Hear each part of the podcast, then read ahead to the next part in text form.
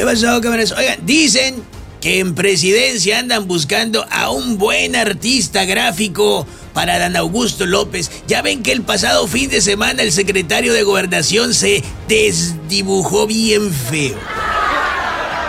Oigan, dicen, dicen que una persona desesperada al volante es más capaz de chocar o atropellar que una que anda distraída. Por razón el presidente y sus gatos caros andan atropellando la ley a las instituciones. Choquen con quien choquen y tope donde topen. Dicen, dicen, dicen.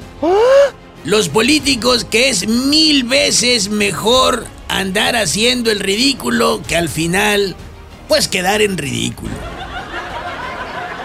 Dicen también, dicen, dicen los que fueron llevados al mitin al, al Monumento de la Revolución, que es mejor ser acarreados que luego se los tengan que llevar arrastrando a los eventos.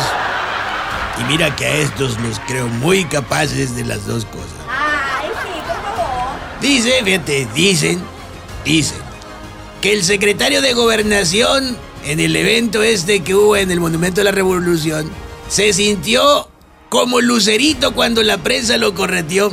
Se tuvo que meter al metro y no tuvo ni que preguntar a dónde llevaba ese tren. Él dijo nomás, mira con que me lleve lo más lejos posible y lo más pronto de aquí. Dicen, dicen, ¿eh? Dicen que los reporteros le iban a preguntar por la superviolada que le pegó a la ley al usar recursos públicos para ir a hacer proselitismo a Sonora y Coahuila.